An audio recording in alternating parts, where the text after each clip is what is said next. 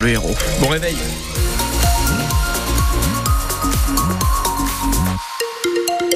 Sur la route, ça va bien, rien à vous signaler pour l'instant et c'est tant mieux, témoin de quelque chose. Vous nous appelez 04 67 58 6000. La météo, Salam Daoui. Alors, on va pas voir beaucoup le soleil hein, aujourd'hui. De nombreux nuages sont présents. Pour les températures, elles sont en légère baisse aujourd'hui, euh, de 15 à 16 degrés, de 11 degrés sur les plateaux du Larzac et alentour. À Montpellier, il fera 16, à 7, il fera 14 degrés et 16 degrés pour l'Odève.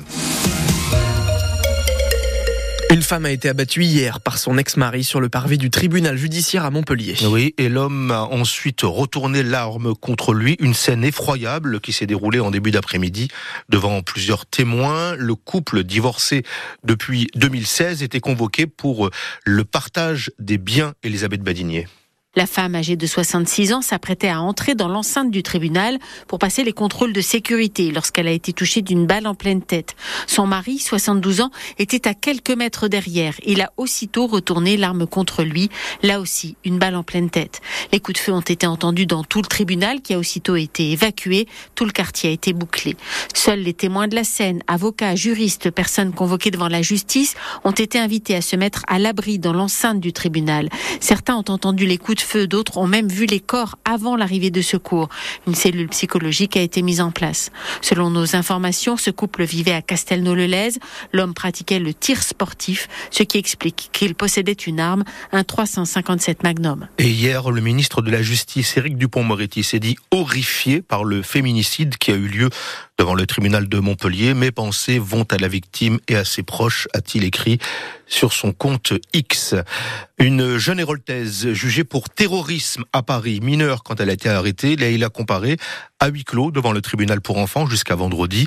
Présentée comme une obsédée des armes, on lui reproche d'avoir projeté de, de mettre une bombe dans l'église Notre-Dame de la Réconciliation à Béziers.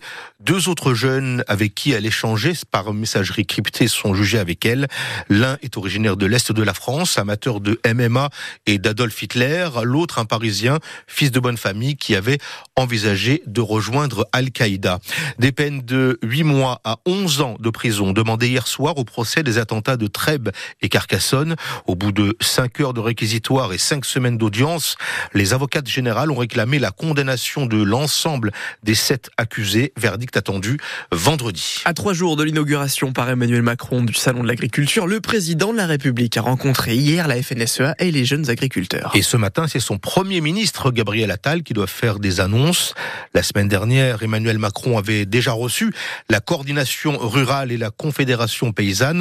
Confédération paysanne dont Laurence Marandola est la porte-parole et la priorité des priorités, dit-elle, c'est un prix minimum garanti. Ça coince chez les industriels, ça coince dans la grande distribution parce que la loi Egalim n'a pas été appliquée jusqu'au bout. Et il y a une forme d'impunité euh, jusqu'à aujourd'hui euh, par ces grands acteurs qui n'ont pas été contrôlés, sanctionnés euh, comme les prévoyait la loi Egalim. Mais la loi Egalim ne prévoit pas ce mécanisme de, prix minimum. C'est clairement au centre de la problématique. Sans revenus, on peut pas envisager de continuer à produire. Sans revenus, on peut pas avoir des paysans nombreux. Répondre à ces vocations nombreuses de, de jeunes qui veulent s'installer en agriculture, qui soient issus euh, du milieu agricole ou tout à fait euh, qui veulent en reconversion. Et sans revenus, on ne peut surtout pas faire face aux défis climatiques, euh, environnementaux qui sont les nôtres et chacun sur nos fermes on les sent et on a besoin de revenus et d'accompagnement pour faire face à ces difficultés, tout simplement pour assurer la souveraineté alimentaire, notre mission d'alimenter nos concitoyens. Il faudra d'autres types d'accompagnement, mais sans revenus, en tout cas, tout le reste est voué à l'échec. Et hier, dans la métropole de Montpellier, une dizaine d'agriculteurs se sont retrouvés à l'hypermarché Carrefour de l'AT, action de la coordination rurale. Ils sont venus retirer des rayons les produits non français ou changer les étiquettes, notamment des fruits et légumes et de la viande. Dans l'après-midi, ce sont les écologistes du Pic Saint-Loup qui se sont présentés à l'intermarché de Jacou pour demander une rémunération des agriculteurs au juste prix.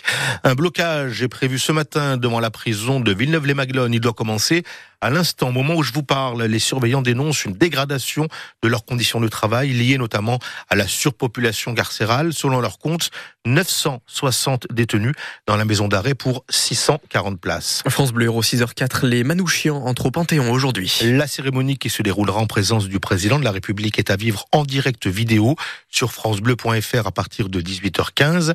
Méliné et Misak Manouchian, résistant communiste d'origine arménienne. Le mari a été fusillé par les Allemands il y a 80 ans jour pour jour. La région Occitanie est l'une des deux régions françaises qui, qui ont apporté leur soutien à ce projet de panthéonisation de Misak Manouchian. Et d'ailleurs, un hommage euh, leur a été rendu euh, lundi au Conseil régional de Toulouse. L'ambassadrice d'Arménie en France, Asmik Tolmagian, était présente. C'est un immense symbole pour l'ensemble des Arméniens. Arménien, un enfant de génocide, un rescapé, un orphelin de génocide, dont sa vie pour la liberté de la France. Donc c'est plus qu'un symbole. Ça montre l'attachement très profond que les Arméniens du monde entier et de l'Arménie bien sûr ont pour la France, le berceau des droits de l'homme, le berceau des, des, valeurs universelles. Et donc cette entrée de Misak Manouchian, qui sera d'ailleurs le seul étranger, résistant étranger au Panthéon, euh, symbolise euh, à la fois l'intégration exemplaire des Arméniens, le sacrifice des Arméniens pour la liberté de la France, mais il symbolise bien sûr aussi cette amitié millénaire euh, qui unit euh, la France, le peuple arménien et le peuple français. Et pour parler de cette entrée au Panthéon euh, du couple Manouchian, la secrétaire d'État aux anciens combattants, l'héroltaise Patricia Miraillès, est l'invitée de France Bleu Héros ce matin à 8h10. Un soulagement sans doute pour de nombreux voyageurs de la SNCF, alors que se profile le grand chassé-croisé des vacances scolaires d'hiver. C'est ce week-end entre les trois zones A, B et C.